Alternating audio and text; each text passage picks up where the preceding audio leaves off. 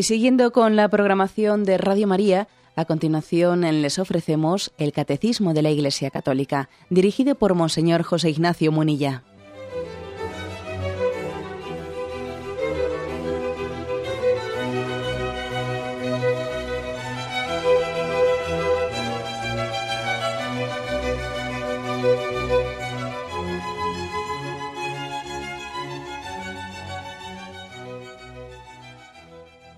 Un cordial saludo a todos los oyentes de Radio María. Un día más, con la gracia del Señor, proseguimos el comentario del Catecismo de nuestra Madre la Iglesia.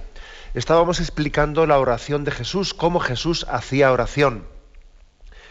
Y habíamos explicado en el punto 2599, que faltaba algo por terminar, habíamos explicado pues que Jesús, el Hijo de Dios, también hecho Hijo de la Virgen María, aprendió a orar, dice este punto, conforme a su corazón de hombre.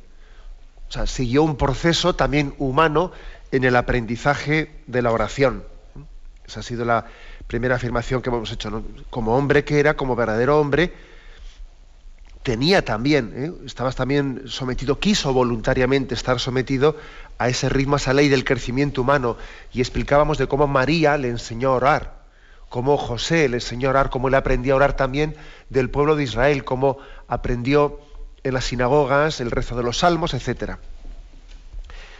Y la segunda parte que únicamente habíamos un poco pues, enunciado, pero habíamos dejado sin desarrollar, es la siguiente. Este punto del catecismo, después de haber hablado de cómo Jesús también tiene una escuela en la que aprende a rezar conforme a ese corazón del hombre, también dice lo siguiente, ¿no? Pero, aquí este pero matiza lo anterior, ¿no? Sin negarlo nada. ¿eh? Pero su oración brota de una fuente secreta distinta. Claro, se refiere distinta del resto, del resto de nosotros. De una fuente secreta distinta, como lo deja presentir a la edad de los 12 años. Yo debo estar en las cosas de mi Padre. Es decir, que también Jesús tenía, o sea, la fuente de la que partía su oración, no era únicamente ese aprendizaje que había tenido pues, en su entorno, sino también que es que él era el hijo, el hijo de Dios, en el sentido natural de la palabra, era el hijo de Dios Padre, y claro, tenía una connaturalidad con, con él. Y lógicamente el hijo y el padre tienen una relación íntima entre ellos. Ya sé que es un misterio cómo se puede conjugar este aspecto que forma parte de nuestra fe, que Jesús es el Hijo eterno del Padre y por lo tanto tienen una comunicación intratrinitaria entre los dos. ¿Cómo se conjuga eso?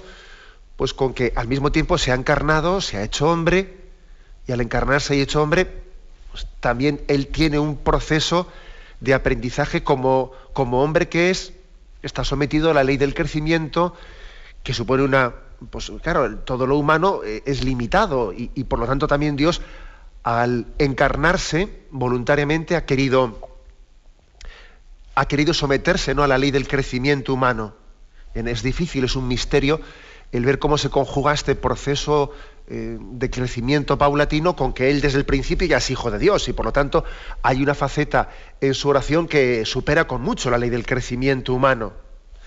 Y entonces en, ese, misterio de cómo se conjugan las dos cosas está este famoso pasaje de Lucas 2.49, en el que Jesús, perdido en el templo, eh, finalmente es hallado por José, por María, y tiene allí esa especie de, de advertencia, ¿no? De advertencia, tened en cuenta que yo tengo que estar en las cosas de mi Padre. Y les deja a María y a José claramente entrever, les deja entrever que hay, hay un misterio que, está por encima ¿no? de la relación que, él tiene con José y que tiene con María. Eh, para explicar esto, el catecismo nos remite a un punto anterior al 534, que dice así, el hallazgo de Jesús en el templo es el único suceso que rompe el silencio de los evangelios sobre los años ocultos de Jesús. Sabemos que, que los evangelios de la infancia son los evangelios muy, muy parcos, que no, nos, no se prodigan en datos que satisfagan nuestra curiosidad. Es poco lo que se dice de Jesús. Pero es un texto este, el, el del hallazgo de Jesús en el templo, como dice aquí, Jesús deja entrever el misterio de su consagración total a una misión derivada de su filiación divina. ¿No sabíais que, debo, que me debo a los asuntos de mi Padre? María y José no comprendieron estas palabras, pero las acogieron con fe. Y María conservaba cuidadosamente todas estas cosas en su corazón. Y a lo largo de todos los años en que Jesús participó oculto en el silencio de la vida ordinaria, pues María las iba meditando. ¿no? Por lo tanto, hay una insistencia en el que hay que decir que Jesús tuvo, eh, tuvo una forma de, de relación, o sea, tuvo una intimidad, un grado de intimidad ¿no? con, su, con su padre totalmente singular, totalmente singular. O sea, Jesús sabía, por supuesto, sabía que su padre, su padre no era José, en el sentido pleno de la palabra, sino que en el sentido natural y pleno de la palabra, su padre era Dios. Sabía, por supuesto, que, que José le había sido encomendado pues, el, tener esa figura paterna de tutela hacia él, pero es evidente que, que, cuando Jesús dice, no sabíais que tenía que estar en las cosas de mi Padre, y le está como recordando, os recuerdo que mi Padre, que mi Padre natural es Dios que no es José, y que por lo tanto el grado de, intimidad y de relación que tiene, pues es eh, totalmente singular, ¿eh? totalmente singular. Entonces aquí lo que el catecismo dice es, aquí comienza a revelarse la novedad de la oración y la plenitud de los tiempos, la oración filial. Esto es lo importante, ¿no? Es decir, si Jesús se encarnó, si vino a nosotros, es porque Él quería revelarnos, es lo que nos interesa ahora a nosotros, Él quería revelarnos qué es o sea, ¿cuál es la auténtica novedad de la oración cristiana? ¿no? Y la auténtica novedad de la oración cristiana es la oración filial, que Dios Padre había deseado hace tiempo tener con nosotros. Pero claro, para eso, para eso nos, tenía que haber todo un proceso de educación y era imposible que nosotros tuviésemos una oración filial con Dios Padre si nosotros no éramos educados en ella, si no éramos introducidos en ella por el Hijo. Jesús tiene por naturaleza, tiene una oración filial con el Padre. Y nosotros somos hechos hijos en el Hijo para también poder participar en la oración filial. Lo, fuerte de Jesús, la oración de Jesús, lo, veremos cuando expliquemos el Padre Nuestro, es que Él nos enseña a decir Padre Nuestro. Y Él nos introduce, porque claro, fíjate, fíjate que cuando Jesús dice, mm, dice al Padre, mm, Padre mío, también nosotros nos dice Padre nuestro, o sea, nos mete también en su relación. Es verdad que hay también textos del Evangelio de San Juan en que dice, subo al Padre mío y al Padre vuestro, al Dios mío y al Dios vuestro. Es verdad que también hay textos del Evangelio de San Juan que remarcan que claro que hay una diferencia entre la filiación de Jesús, que es por naturaleza, y la nuestra que es adoptiva subo al Padre mío y al Padre vuestro. Pero también hay otros textos en los que Jesús se dirige al Padre en primera persona de común, eh, primera persona del plural. Nuestro Dios, nuestro Padre. Y a nosotros nos ha metido también en ese mismo misterio de filiación. ¿eh?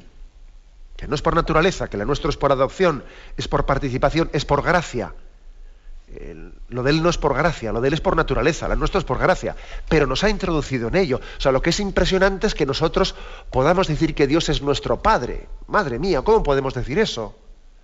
Lo podemos decir porque Jesucristo ha venido a nosotros, se ha unido a todos nosotros en la encarnación y nos ha dicho, ahora venga, decid conmigo, Padre nuestro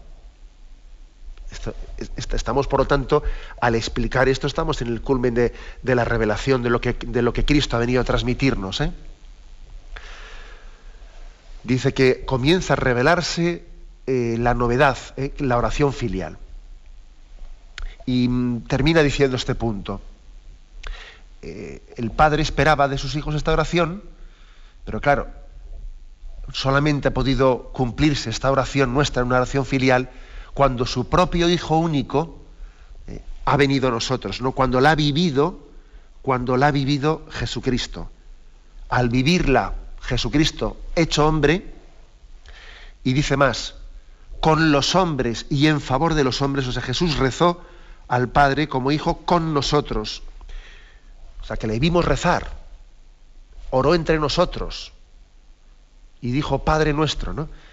Con nosotros y en favor nuestro. Y así ha sido revelada la oración. ¿eh? Vivió entre nosotros, rezó con nosotros y rezó en favor, en favor nuestro. Este es, por lo tanto, lo que, lo que nos enseña este punto. Pasamos al siguiente. Bueno, en el siguiente va poniendo ejemplos prácticos, que siempre los ejemplos prácticos ayudan mucho. ¿eh? Ayudan.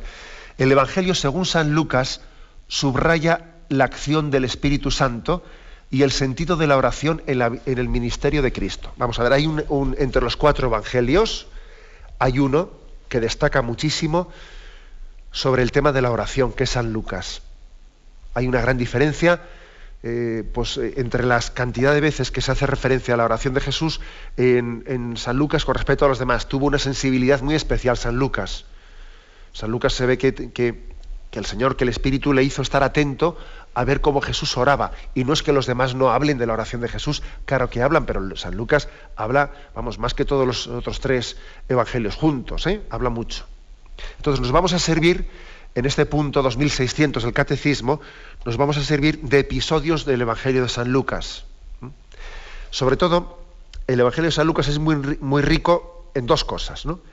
En ver cómo Jesús oraba y cómo la oración formaba parte del ministerio de Jesús, y también es muy rico el Evangelio de San Lucas en la acción del Espíritu Santo. ¿Eh? El Espíritu Santo actúa, le mueve a Jesús, le lleva a Jesús. Por ejemplo, dice, el Espíritu llevó a Jesús al desierto. tiene una serie de matices el Evangelio de San Lucas muy atento a la interioridad de Jesucristo. El Espíritu llevó a Jesús al desierto, Espíritu. Luego, esa, sensibilidad de Lucas para ver cómo el Espíritu estaba presente en la vida de Jesús y cómo Jesús rezaba, eh, nos puede ayudar mucho, muchísimo, a que también nosotros enriquezcamos nuestra oración. ¿eh? Aquí es verdad, vais a ver cómo fijarse en, pequeños matices, expresiones de los versículos del Evangelio, nos pueden abrir a un mundo interior de Jesucristo. Es posible que hayamos leído evangelios, o sea, episodios evangélicos, sin haber caído en cuenta de, las referencias en las que el evangelista quiere mostrar el mundo interior de Cristo, cómo vivía tal pasaje evangélico, con qué con qué disposición interior. ¿eh? Por ejemplo, puede ser una expresión de decir Jesús alzó los ojos al cielo. Y nosotros leemos eso sin, darle importancia, pero ojo, en ese Jesús alzando los ojos al cielo está también expresando la interioridad de Cristo en su oración al Padre, etc. Luego vamos a servirnos eh, del Evangelio de San Lucas para bucear un poco, ¿eh? para bucear en el misterio en el misterio de la oración. Tenemos primero un momento de reflexión.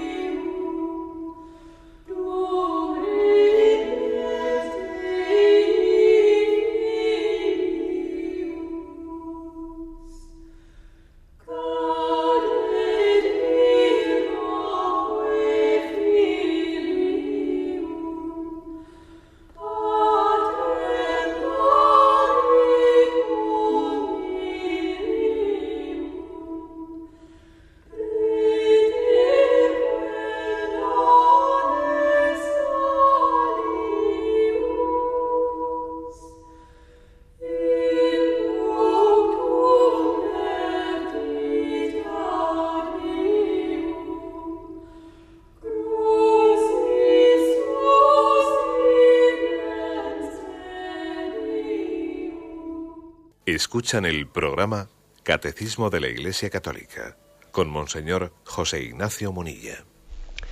Estamos explicando el punto 2600 del Catecismo, en el que se recogen los episodios principales en los que el Evangelio de San Lucas narra cómo Jesús eh, vive el misterio de la oración totalmente integrado en su vida. ¿eh?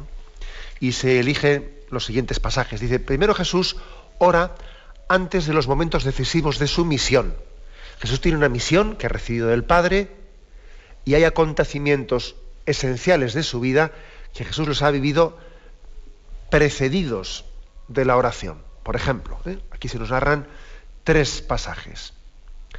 Antes de que el Padre dé testimonio de él en su bautismo, es un momento clave porque Jesús va a iniciar su, su ministerio, se acerca al río Jordán, allí está su primo Juan Bautista bautizando, y dice, sucedió que cuando todo el pueblo estaba bautizándose, bautizado, bautizado también Jesús y puesto en oración, se abrió el cielo y bajó sobre él el Espíritu Santo en forma eh, de paloma y vino una voz del cielo que decía, tú eres mi hijo, yo te he engendrado. Bueno, que hay que insistir en esto. Dice que Jesús, puesto en oración, se abrió el cielo. ¿eh? Es un matiz, matiz que posiblemente nos, podría pasar desapercibido, ¿no? Pero esa, esa teofanía, eh, ese momento de, descubrimiento, que, de, manifestación de quién es Jesucristo, esa teofanía que ha tenido lugar en el misterio en el río Jordán, ha tenido lugar también con una disposición de Jesucristo que Él se ha puesto en oración y se ha abierto el cielo. Yo me, atrevería a decir que no podemos esperar que Dios se manifieste, que Dios se revele sin que nosotros nos pongamos en oración. Se abrió el cielo puesto que Jesús ¿no? se había puesto en oración. Es un momento clave y Jesús lo prepara así. Siguiente texto.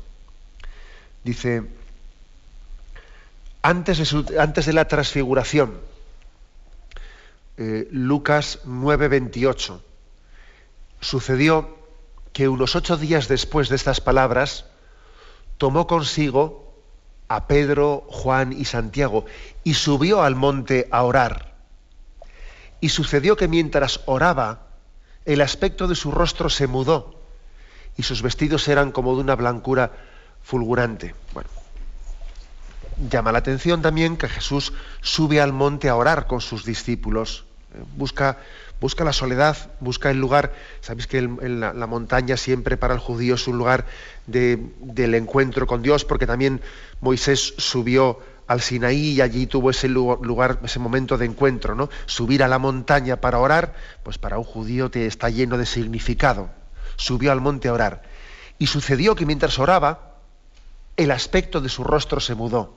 O sea, también la transfiguración eh, ha tenido lugar pues, en, una, en, un contexto en el que Jesús estaba en oración ¿eh? y su rostro se mudó, como no recordar ¿no? aquel rostro eh, resplandeciente de Moisés cuando había orado en, el monte Sinaí. por lo tanto, la oración nos, abre, nos abre a que Dios se manifieste, a que los cielos se abran. O sea, nos, dispone a ello. Y también la oración nos dispone a ser transfigurados, a que tu rostro brille, a que tú resplandezca, a que Cristo resplandezca a través de ti. Cuando uno hace oración, es que es básico hacer oración para que nosotros podamos decir, ya no soy yo, sino que es Cristo quien vive en mí y Cristo quiere manifestarse a través de mí y quiere llegar a las gentes. Claro, si nosotros queremos ofrecernos a Jesús para ser, instrumentos suyos. ¿no? Eh, sería un error muy grande que uno hiciese un planteamiento meramente pues de tipo mm, activista, ¿no? entendiendo que yo tengo que hacer una serie de, pues, planificaciones, entender los planes pastorales, pues mm, meramente desde, desde, esa, eh, desde esa equivocación activista, ¿eh? pensando que en el fondo mm, servir a Cristo, testimoniar a Cristo es hacer y hacer más acciones, ¿no? Bien, habrá que, por supuesto, ¿no? que tendremos que desarrollar eh, la predicación de la palabra y por supuesto que habrá también que hacer el ejercicio de la caridad con los pobres, el, el acompañamiento, pero para que verdaderamente trasluzcamos a Jesucristo es importantísimo que todo ello esté integrado en el misterio de la oración para que así se trasluzca Cristo en ti, se trasluzca. De lo contrario, puedes hacer muchas cosas, pero em, estás siendo tú el protagonista de ellas. Y aun con buena intención, hasta tienes el riesgo de buscarte a ti mismo y predicarte a ti y hacer las cosas desde tu propia sensibilidad, desde tu propia ideología. O sea, puedes hacer muchas cosas buenas sin haber dejado el timón a Cristo. Fijaros bien, ¿eh? En el ideal cristiano, el asunto es no, cuántas cosas buenas hago, sino dejar, dejarle a Cristo la iniciativa y dejar que Él lleve a cabo su obra en nosotros. Entonces estamos hablando de, un aspecto místico de nuestra vida, que claro, es un matiz que se nos puede escapar fácilmente, ¿eh? pero que es esencial. No vale que yo haga muchas cosas buenas eh, en nombre de Cristo. No, tengo que pedir la gracia de que Cristo nos mueva, de que Cristo actúe en nosotros, que se trasluzca ¿eh? a través nuestro. Y, eso es muy importante, para eso es importantísimo la oración. La oración. Subió al monte a orar y sucedió que mientras oraba, el aspecto de su rostro se mudó. Eso mm, tenemos que pedir esta gracia eh, para, entenderlo. Cristo tuvo eh, su momento especial de oración, pues allá en el río Jordán y, en la transfiguración. Más todavía, seguimos adelante. Antes de dar cumplimiento con su pasión al designio del amor del Padre. Lucas 22, 41 estamos hablando del huerto de los olivos, y se apartó de ellos como un tiro de piedra, y puesto de rodillas, oraba, diciendo, Padre, si quieres aparta de mí esta copa, pero que no se haga mi voluntad, sino la tuya. Entonces se le apareció un ángel venido del cielo que le confortaba, y sumido en agonía, insistía más en la oración. Su sudor se hizo como de gotas espesas de sangre que caía en tierra. Es decir, eh, Jesús necesitaba esta oración. E-, él estaba alimentándose para decir un sí a Dios Padre. y tenía una lucha, ¿no? Pero la lucha interior, Él hace oración. A veces podemos tener luchas interiores, pero vamos, son luchas interiores mal planteadas. Jesús nos ha enseñado en el huerto de los olivos a que nuestras luchas interiores sean en oración esa lucha entre quiero pero me resisto, sé que debo hacerlo pero, pero claro, ¿no? en, el fondo pues, me revelo, ¿no? esa lucha interior Jesús la hace oración. Y, insiste, dice, y insistía más en la oración. Y cuanto más agonía, cuanto más angustia, él decía, pues no me rindo ante la angustia, ¿no? Y sumido en agonía, insistía más en su oración. Es decir, eh, la redención de Cristo, eh, eh, eso que Jesús hizo de entregar su vida en la cruz, supuso muchas horas y muchos momentos y muchas luchas que Jesús venció en la oración. Sin aquellas noches en oración, Jesús no hubiese podido decir sí al Padre. O sea, nosotros hemos estado presentes, hemos sido redimidos en muchas noches de oración de Jesucristo, en las que Él luchó. Luchó para que em, para que la voluntad del Padre, o sea, para que todos estuviésemos presentes ahí, para que, en uno, para que en ninguno nos perdiésemos. Padre, te pido por todos los que me han sido encomendados, para que no se pierda ninguno. Es impresionante ver que Cristo ha ido a por todas, ha ido a por todas y ha luchado por cada uno de nosotros en sus noches de oración. En el huerto de los olivos, me tuvo presente, me tuvo presente y me presentó ante el Padre, pronunció mi nombre en Gesemaní ante el Padre y le dijo, Padre, te ruego por este, para que no se pierda. Bueno, esto eh, nos tiene que hacer caer en cuenta ¿no? de, la fuerza y el peso tan grande que tiene en la vida de Jesucristo su oración, que a veces no nos fijamos en esto, claro, nos pensamos que Jesucristo bueno, pues sus palabras, sus decisiones, sus acciones, pues han brotado sin haber tenido ¿no? toda esta, esta vida interior y esa preparación interior en la oración. Seguimos adelante, ¿no? Y dice este punto del catecismo, Jesús ora también ante los momentos decisivos que van a comprometer la misión de sus apóstoles. O sea, ya no únicamente en los momentos claves de su vida, cuando él eh, comienza su ministerio en el río Jordán, o en la transfiguración, o, en Gesemaní. No, también ora en los momentos determinantes para los apóstoles. Para los apóstoles, ¿no? Por ejemplo, un texto clave. Antes de elegir y de llamar a los doce. Este es Lucas, Lucas 6, 12. Y sucedió que por aquellos días se fue él al monte a orar. Y, y, se pasó la noche en la oración de Dios. Cuando se hizo de día, llamó a sus discípulos y eligió doce de entre ellos, a los que llamó también apóstoles. A Simón, a quien llamó Pedro, bueno, es impresionante la, insistencia. Yo recuerdo que siendo seminarista, pues hubo un profesor que nos encargó que hiciésemos un estudio de cómo era la oración de Jesús en el Evangelio de San Lucas. ¿no? Hicimos todo un estudio y viendo los textos donde aparecía, bueno, y, a mí me impresionó. ¿eh? Uno va eh, añadiendo y añadiendo textos y dice, bueno, pero es que Jesús pasaba muchas noches haciendo oración.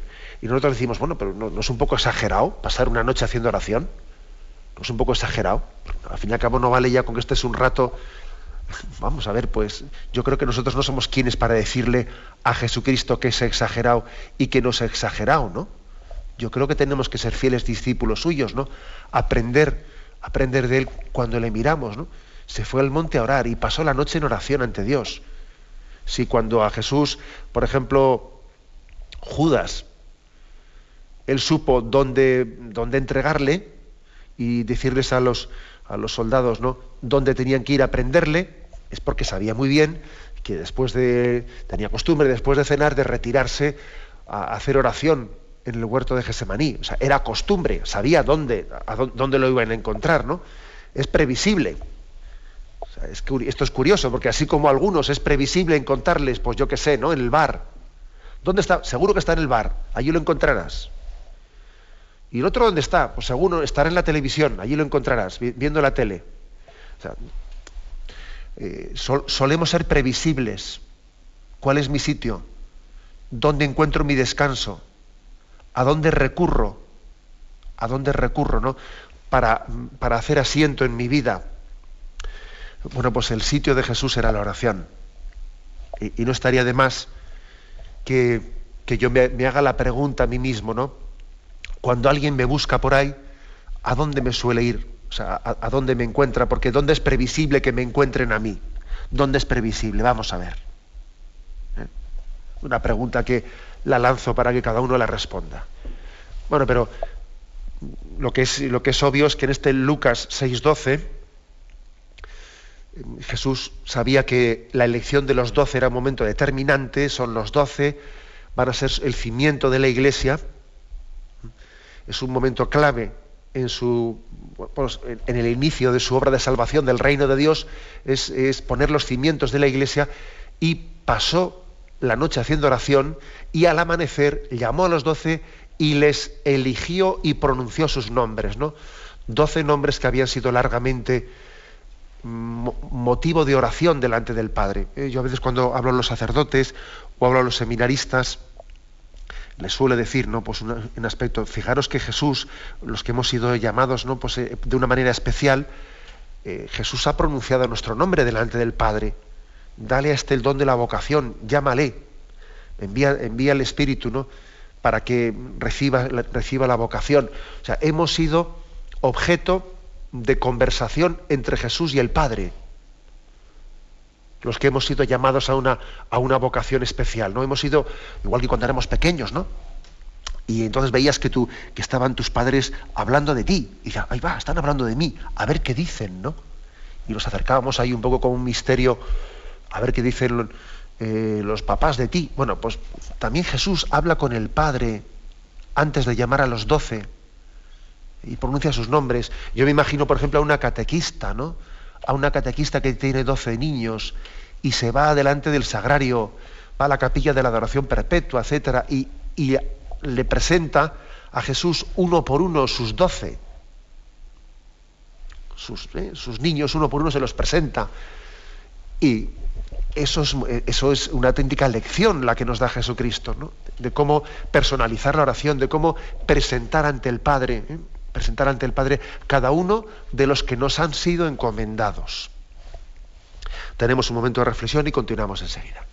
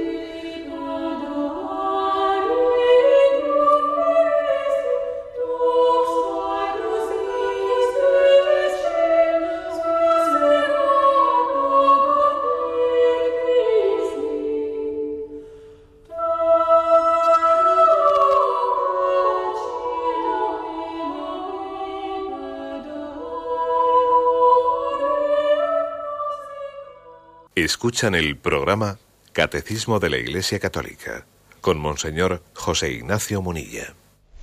Continuamos la explicación del punto 2600, diversos pasajes en los que el Evangelio de San Lucas nos dice cómo oraba Jesús.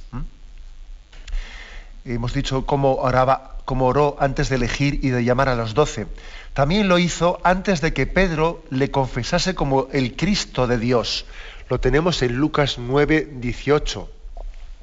18, 20, ¿no? que dice, después de que habían, eh, de que se había producido el milagro de la multiplicación de los panes, recogen los trozos de pan que habían sobrado, y dice, y sucedió que mientras que él estaba orando a solas, se hallaban con él los discípulos y él les preguntó, ¿quién dice la gente que soy yo? Ellos respondieron, unos que eres Juan Bautista, otros que Elías, otros que eres un profeta de los antiguos que ha resucitado. Jesús les preguntó, ¿y vosotros? ¿Quién decís que soy yo? ¿Mm? Pedro le contestó, tú eres el Cristo de Dios. Es decir, es un texto, un texto que, en el que vemos cómo Jesús ha preparado en la oración a Pedro para que responda esto. Porque además cuando después este texto dice, ¿no? Bienaventurado Pedro, porque esto no te lo ha revelado la carne ni la sangre. Esa respuesta que has dado no ha venido de tu carne y de tu sangre, ¿no? Sino que te la ha revelado mi Padre. Sí, sí, claro, te la ha revelado mi Padre, pero eh, en esa revelación del Padre ha estado la oración de Jesús, que Jesús ha pedido al Padre para que Pedro mm, comprenda quién es Jesucristo, para que reciba eh, el don de, del Espíritu y se abra a la fe. Y se abra a entender que, ese Jesucristo, eh, Él está llamado a confesarlo ante todo el mundo. Y claro, para que Jesús pueda, perdón, para que Pedro y los apóstoles no puedan confesar ante todo el mundo quién es Jesucristo, estamos en un momento clave porque Jesús está preparándoles y vosotros, ¿quién decís que soy yo? Ahora es curioso ver cómo el Evangelio de San Lucas ha tenido pues este detalle de decir, Jesús antes de preguntárselo, oró por él. Estaba orando a solas. Padre, ilumínale, dale la gracia, etcétera, ¿no? Una, una escuela muy grande, ¿eh? porque yo recuerdo que, que a mí en el seminario me decían, antes de hablarle, antes de hablarles a los hombres de Dios, hay que hablarle a Dios de los hombres. ¿Eh? Y no es ninguna tontería esto que he dicho, no es, un juego de palabras. Antes de hablarles a los hombres de Dios, primero hay que hablarle a Dios de los hombres. Y Jesús lo hacía así claramente. Jesús primeramente está ante el Padre diciendo, Padre, ayúdale a Pedro a creer, que, que, no sea su carne y su sangre la que responda, ¿no? sino que sea movido por el Espíritu. Y tú, Pedro, ¿quién dices que soy yo? Y ahora sí, Pedro responde, pero ha sido preparada esa pregunta de Jesús ha sido preparada por la oración. Es una auténtica lección esta, ¿eh? Siguiente texto. Dice, también eh, ora para que el jefe del príncipe de los apóstoles no desfallezca ante la tentación. Lucas 22, 32. ¿no? O sea, Jesús está orando para que, para que Pedro no perezca en la tentación. Acordaros, eh, el contexto de este texto es cuando también Pedro va a decir, yo, yo daré mi vida por ti, yo no, no te voy a fallar, y entonces Jesús le dice, mira, mira, que, que me vas a negar eh, tres veces. ¿eh? Bueno, pero en ese contexto, dice Jesús, Simón, Simón, mira que Satanás ha solicitado el poder cribaros como trigo, pero yo he rogado por ti, para que tu fe no desfallezca. Y tú cuando hayas vuelto, confirma a tus hermanos. Es un texto, ¿eh? es misterioso, ¿eh? Eso de que mira que Satanás ha solicitado el poder cribaros como trigo, eh, parece una referencia al primer capítulo del libro de Job en el que, si recordáis, dice como, eh, lógicamente, en un género, una forma de expresión, que Satanás comparece ante Yahvé y le pide como permiso para tentarle a Job. ¿eh? Y entonces le dice, mira, eh, primeramente le va diciendo, no, bueno, te, te doy permiso, porque además le dice, sí, tú, mira, mira que hay una especie de diálogo, ¿no? De diálogo entre Yahvé y Satanás. Y dice, ¿has visto a Job? No, no, no hay un siervo mejor. Y dice, sí, claro, sí, Job es muy bueno, pero porque tú le has bendecido. Quítale los bienes, ya vas a ver tú cómo te maldice. Y entonces Yahvé le da permiso a Satanás para decir, bueno, te, permito, te permito que, que, atentes contra sus bienes, pero a él no le toques. Bien, insisto que estamos hablando de un genio literario, porque Satanás y, y, Dios no, tienen entre ellos diálogos de conversación, me explico, pero bien, es una forma de expresión. ¿eh? Y luego más tarde vuelve a comparecer Satanás ante Yahvé y le dice, ¿has visto cómo aunque, aunque, aunque se ha quedado sin bienes, cómo ha bendecido a Dios? dice, sí, sí, claro, pero porque Él está sano. Piel, le dice, piel por piel, por piel. Déjame que, déjame que también quede enfermo. Vas a ver tú cómo entonces maldice a Dios. Y le permite, le permite que, le pruebe la enfermedad, aunque, aunque Él no le permite que acabe con su vida. es decir, eh, esta expresión, Simón, Simón, mira que Satanás ha solicitado el poder cribaros como trigo, hace referencia a un misterio, el misterio de que Dios permite, Dios no quiere, por supuesto, pero Dios permite que podamos ser probados por el mal, probados por Satanás y por sus tentaciones. Pero, pero, no más allá. O sea, el Señor pone un límite a esa prueba. Podemos ser probados, pero el Señor ha puesto un límite diciendo, de aquí no pasarás. Yo no voy a permitir que le tientes más allá de este límite en el que yo quiero asistirle. Yo he rogado por ti para que tu fe no desfallezca. Y es impresionante ver cómo, Jesús no permite que Pedro, que Pedro perezca, que Pedro, eh, que su fe se desmorone. Él está asistiendo a su iglesia porque él sabe que que Satanás quisiera, ¿no? Que la fe de Pedro, que la fe de los apóstoles se viniese abajo. También en la iglesia puede haber muchas pruebas. También a veces puede parecer que Satanás, ¿no? Como dijo, como dijo Pablo VI en su tiempo, ¿no? Pablo VI dijo una expresión que dejó a, muchos acongojados, ¿no? Dice, dijo él, parece que el humo de Satanás eh, ha, entrado, ha entrado en la iglesia, ¿no? A veces podemos ver cosas que nos entristecen mucho, ¿no? Pero dice, pero yo he rogado por ti, para que tu fe no desfallezca tú eres Pedro, sobre esta piedra edificaré mi iglesia, y el poder del infierno no la derrotará. Habrá pruebas, saldremos purificados, nos llevaremos disgustos, pero la asistencia de Jesús está garantizada. ¿Por qué? Porque él ha orado. Y la oración de Jesús eh, pues es infalible. Pero yo he rogado por ti, para que tu fe no desfallezca es la promesa de Jesús de que va a asistirnos, de que no nos va a dejar solos. Las pasaremos canutas, habrá momentos en los que parece que el agua se traga la barca y Jesús nos dirá después, hombre de poca fe, ¿por qué has dudado? ¿Por qué has dudado, no? Esa imagen de, la barca que parece que se la va a tragar y sin embargo estaban los apóstoles nerviosísimos, ¿no? Azar, pero despierta, ¿no? Despierta. ¿No ves que perecemos? Y Jesús después ¿no? de calmar la, tempestad dice, hombres de poca fe, ¿por qué habéis dudado? Es eh, la gran garantía que tenemos es que Jesús ha orado al Padre por nosotros. He rogado por ti, Pedro, para que tu fe no desfallezca. Y ya sé que me vas a negar tres veces, ya sé que aquí va a haber pruebas, que vas a salir corriendo, que pero mm, Jesús ha querido garantizar con la fuerza de su oración la asistencia del Espíritu Santo. Digamos que lo, que es impresionante es cómo hemos sido cómo hemos sido tutelados por Jesús en su oración. O sea, Jesús nos ha preservado. Es como si tuviésemos una campana de cristal, ¿no? Que en medio de la batalla, un cristal irrompible, irrompible, ¿no? A prueba de balas, ¿no? Que es invisible, nadie lo ve, pero está presente. Es una, es una campana de cristal que el Espíritu eh, pues, tiende en torno a nosotros. Y es Cristo el que, en su oración al Padre, ¿no? Eh, pues ha conseguido que, ha suplicado, ha rogado, ha intercedido para que seamos protegidos, ¿no? Por, pues por, el, por el Señor, por su asistencia, por los santos ángeles, etc. ¿eh? La oración de Cristo siempre es eficaz. Siempre es eficaz. La nuestra es pobre, ¿no? Pero la de Jesús siempre es eficaz. Y termina diciendo, ¿no? Este punto 2600.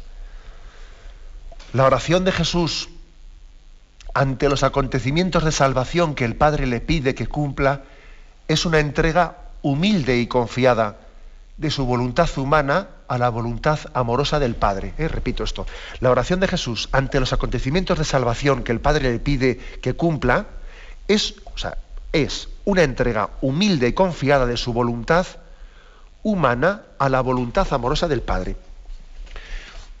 Tema clave este, ¿eh? tema clave. Es decir, la oración de Jesús, claro, él tiene una voluntad humana, pero también tiene una voluntad divina.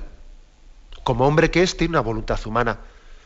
Como Dios que es, tiene también una voluntad divina. La oración de Jesús consiste en que su voluntad humana se pone totalmente en manos de la voluntad divina. Cuando Jesús dice la oración, ¿no? Padre, que no se haga mi voluntad sino la tuya. Claro, es que ahí hay un misterio en el que la voluntad humana de Jesús eh, puede estar, ¿no?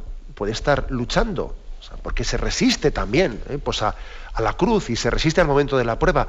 Pero la oración de Jesús le lleva al confío plenamente y me abandono en las manos del Padre. Mi voluntad humana descansa plenamente en la voluntad del Padre. ¿Mm? Luego una oración bien hecha, lo dije ayer y lo repito, una oración bien hecha no es la que dice muchas palabras bonitas, que me acuerdo que ayer había un oyente que decía, es que el párroco, yo le veo que cuando que cuando comenta el Evangelio, pues le saca un jugo y le saca una serie de ideas que yo no soy capaz de sacarle, y entonces me parece que, hago la oración bien o la, hago la oración mucho peor. No, no, mire usted, muy bien, ¿no? Para eso también el Señor prepara a los pastores para que expliquen el Evangelio, pero la oración bien hecha no es cuestión de decir palabras muy bonitas, ¿eh? La oración bien hecha es ser capaz de de abandonarnos a la voluntad de Dios, confiar en ella. Señor, confío en ti más que en mí. Confío en tus caminos más que en los míos. Y me entrego y me abandono. Es un acto de confianza, un acto de abandono. ¿eh? Recuerdo una, una, estampa que yo creo que ya la he comentado aquí en alguna ocasión, una estampa que me enviaron de un, de un monasterio de carmelitas y entonces se veía a Jesús, a un niño Jesús así, pues eso, ¿no? De uno o dos añitos, en brazos de, María, todo pancho, dormido y con los brazos caídos así para un lado y para otro, ¿no? Todo pancho. Y abajo en la estampa ponía, parece que está dormido, pero está pensando en ti.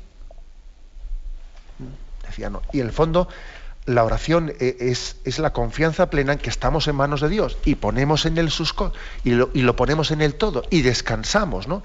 Señor, porque ojo, a, veces también podemos hacer, hacer de la oración una especie de, de, no sé, expresión de mi angustia. Voy allí, Señor, concédeme esto, concédeme esto. Vamos a ver, ¿eh? yo al Señor le, le pido, pero me abandono Señor, te pido, pero me abandono al mismo tiempo. La oración bien hecha no es una especie de, socatira, ¿no? Que estoy ahí yo. No, no. La oración bien hecha, Señor, te presento mis necesidades y al presentarte me abandono y confío en ti. Y mi voluntad es la tuya. Señor, lo que tú quieras, como tú quieras, eh, cuando tú quieras. ¿no? La oración bien hecha debe de concluir en un abandono en la voluntad de Dios Padre. Es lo que aquí nos, nos indica el catecismo. Lo dejamos aquí y damos paso a la intervención de los oyentes. Podéis llamar para formular vuestras preguntas al teléfono 917-107-700. 917-107-700.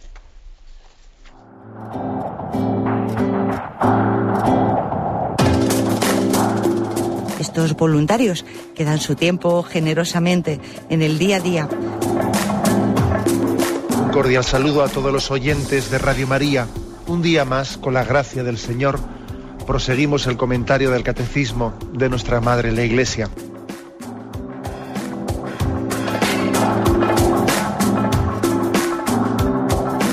Porque le has quitado la única manera de protesta que tiene. O sea que cuando hay un dolor fuerte no hay que tomar analgésicos, hay que ir directamente al médico. No, sí, hay que bien, pero, pero no analgésicos fuertes para que se cometa el error de bloquear la defensa y no poder llegar al diagnóstico. Bien, bien. ¿Le gustaría tener sus programas favoritos de Radio María para escuchar en cualquier momento?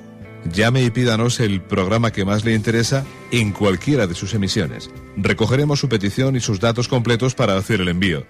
Solo necesita un lector de CD o DVD que admita el formato de compresión MP3. Llame al 917-107-700 y atenderemos su petición encantados. Tome nota. 917-107-700. Radio María, más cerca de usted.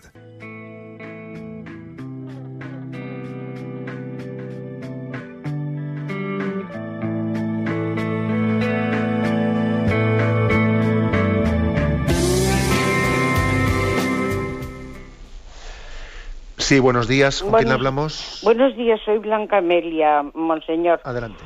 Le quería mm, preguntar una cosa. Lo primero, mm, eh, ¿por qué el Papa mm, va a celebrar la misa a las 10 en lugar de, algo sé, pero bueno, en lugar de a las 12? Y lo segundo, de la oración de estos días es que solamente la palabra oración ya parece que se nos pone ahí delante o una cosa rarísima. Y sin embargo, mm, yo tengo la experiencia que en momentos en que lo he pasado muy mal y he llorado amargamente en un tren, por ejemplo, pues de repente mm, he sentido que Dios me decía, normal, todo normal, tú tienes que llorar por lo que llore yo. De acuerdo. Eh, eh, Gracias. Pues la verdad es que esto último que dice usted es, consolador, ¿no? Eh, llorar por lo que le hace llorar a Dios, ¿no? Y alegrarnos por lo que a Él le hace alegrarnos, que a veces hay que, hay que reconocer que pasamos berrinches y pasamos malos momentos por cuestiones que no nos deberían de quitar la paz, que son cuestiones de amor propio, de orgullos, de, yo qué sé, de celos, de, cosas que, no afectan a, nuestra, pues a nuestro bien espiritual. Y sufrimos por a veces por lo que no hay que sufrir, porque nos falta poner las cosas en manos de Dios y, confiar. Vale, el Señor sabrá más lo que nos conviene y se ha acabado, ¿no? O sea, en el fondo lo que nos tenía que hacer llorar son nuestros pecados y el deseo de arrepentirnos. O sea, que esa especie de conclusión que saca usted en su oración me parece muy importante, ¿eh? muy importante. Con respecto a lo primero, bueno, yo creo que no hay que darle más importancia. Es decir, la Santa Sede ha anunciado pues, que, eh, que en el contexto de las Navidades pues la misa de gallo, la misa de medianoche este año, el Papa la celebrará a las 10 de la noche en vez de a las 12. ¿Por qué? Pues porque, bueno, los que le rodean al Papa habrán dicho, bueno, este hombre tiene ya, no sé si son 82 años, vamos a protegerle un poco, ayudarle un poco a que, pues, a que no le desgastemos tanto, a que no le desgastemos, ¿no? Y, entonces ese, ese signo de querer protegerle al Papa, yo creo que no hay que darle más importancia. Por otra parte, la misa de gallo de medianoche también la Iglesia da, ¿eh? da un, un margen de libertad de poderla adelantar un poco, retrasar un poco. Eso no es ningún problema, ¿eh? no es ningún problema. A veces yo me, he fijado que a algunas personas le, pueden dar una importancia desmedida ¿eh? a una cuestión de estas, digamos, de tipo exterior, que si una, hora en vez de otra hora, y en eso se les va la vida y se les va. Y sin embargo, eh, luego resulta que las cuestiones fundamentales no les quitan importancia, ¿no? me estoy acordando ay no, es que el pan, yo vamos, en alguna ocasión en una, en una familia, ¿no? No, es que eso de eh, si le clavas el, cuchillo al, pan, eh, la, Virgen llora, no, y el pan no puede estar boca abajo sino boca arriba. A veces le damos una importancia tremenda a ciertas cuestiones exteriores ay, es que el Padre Nuestro han cambiado, han cambiado la traducción y, no, sé, no, me siento... ¿Qué más dará? Si se ha hecho una traducción unificada para todo el mundo, si, hay que ir a lo esencial, ¿eh? ojo a esto. ¿eh? He puesto ejemplos muy distintos, lo del pan y lo de la traducción del Padre Nuestro y cositas de estas, ¿no? He puesto ejemplos muy distintos, pero sí existe una tendencia a que nos importe demasiado cuestiones que son banales, ¿eh? superficiales pues que a mí me parece pues, de prudencia que el Papa diga, bueno, eh, pues es un hombre mayor que tenemos que preservarle, también va a ir, tiene viajes apostólicos, vaya paliza que tiene, vamos a preservarle un poco. Pues muy bien, sin ningún problema, me parece fenomenal. ¿eh? Adelante, damos paso al siguiente oyente. Buenos días. Sí, hola, buenos días. Buenos días, sí, le eh, escuchamos. monseñor, buenos días, soy Juan de Dios de Zaragoza. Adelante. Yo, bueno, estoy escuchando su programa todos los días y veo que bueno, pues en hoy, por ejemplo, se habla de, se da mucha importancia a la oración, ¿no? Pero entonces me parece curioso que la Iglesia, desde que somos pequeños, ¿no? Desde que nos ah, invita a la, a la, catequesis para luego hacer la primera comunión, los primeros los niños, ¿por qué no se fomenta esa oración? Por ejemplo, yo estoy en comunidades neocotumenales y he descubierto el, poder de la oración y la, oración que nunca me ha enseñado la Iglesia tal como la conozco ahora, porque eh, rezar laudes, rezar eh, vísperas, rezar completas, ¿no? Incluso intermedias algunos días con eh, las lecturas de oficio, en fin, todo eso da una capacidad de, de, para poder sufrir en la vida, es decir, para poder entender también muchas, muchas cosas y por ponerse, como usted ha dicho, en manos del Señor, abandonarse en el Señor y con eso pues hacer eh, pues una, una, vida diferente, ¿no? Entonces, eh, si los fieles normales que no están en comunidades o en otros movimientos religiosos católicos eh, conocieran ese poder de la oración, yo pienso que Mm, bueno, pues eh, iría de otra manera, porque se fomenta más manifestaciones y demás. Yo eso he tenido muchas discusiones con algunos cristianos, que porque en casa se puede rezar y se reza con devoción, se consiguen muchas más cosas, aunque parece que es una cosa invisible ahí que no se, no se, no se palpa, ¿no? Pero... Eh, ¿Por qué no se fomenta ese tipo de oración? ¿Por qué no se enseña a los fieles tal como yo conozco, como se me ha revelado a mí en las comunidades? No digo que las comunidades sean lo mejor que hay, pero sí que está fomentando un espíritu de, de, vida ¿no? y, de, y de oración que, que no se ve en, la iglesia, digamos, diocesana normal, ¿no? Bien, muchísimas gracias. Yo creo que, que hemos ido todos creciendo en conciencia de ello. Por ejemplo, este catecismo último, ¿no? que se ha publicado pues en la conferencia episcopal para todos los niños, Jesús es Señor, el catecismo de la primera comunión, es un catecismo que obviamente uno ve que ha incorporado eh, pues un aspecto de, ha enfatizado mucho más que, antes el tema de la oración.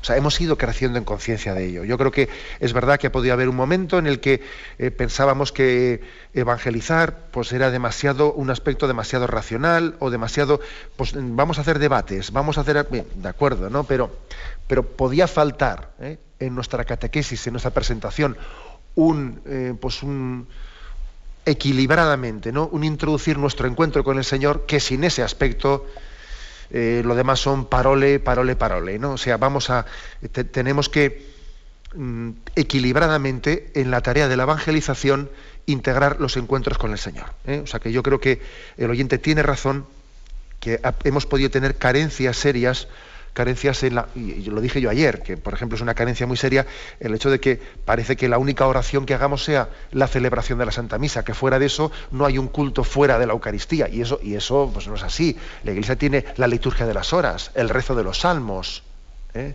la adoración ante el Santísimo, etcétera, etcétera. Entonces, el hecho de que se haya reducido nuestro culto casi a la celebración de la Eucaristía, pues es una pobreza.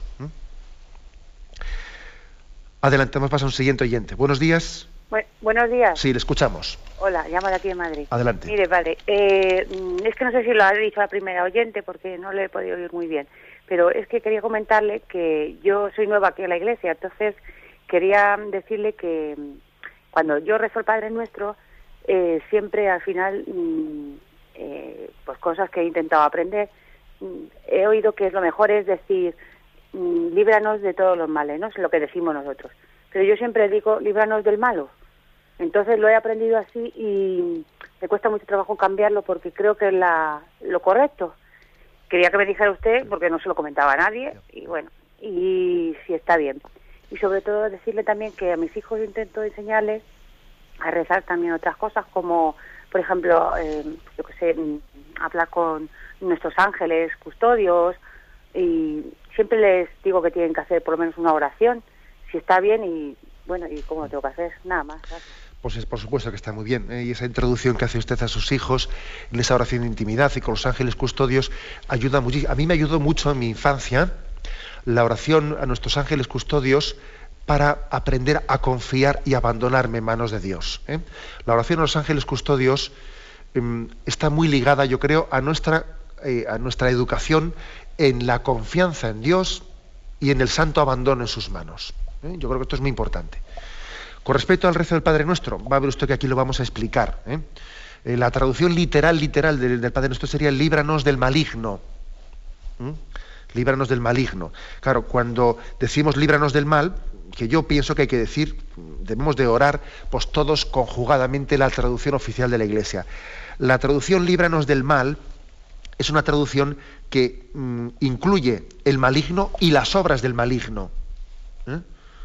El maligno, el indirecto, Satanás y sus, sus tentaciones directas, pero también decir líbranos del mal también incluye las obras del maligno, ¿eh? las consecuencias de. Con lo cual, digamos, pues yo pienso que lo mejor es que nos agarremos a la, ¿eh? a la traducción ¿eh? que está oficialmente aprobada por la Iglesia y en ella entendamos que cuando decimos líbranos del mal nos referimos al maligno, a Satanás y sus ángeles y también a las, a las consecuencias que el pecado pues, ejerce en nosotros, en la naturaleza humana, en la vida social, etc. Tenemos el tiempo cumplido.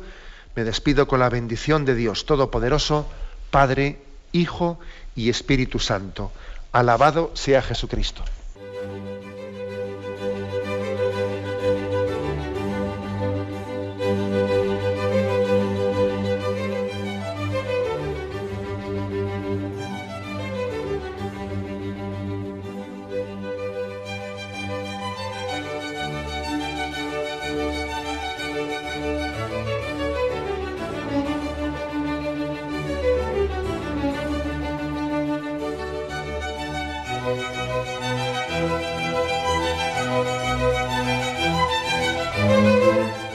Han podido escuchar en Radio María el Catecismo de la Iglesia Católica, dirigido por Monseñor José Ignacio Munilla.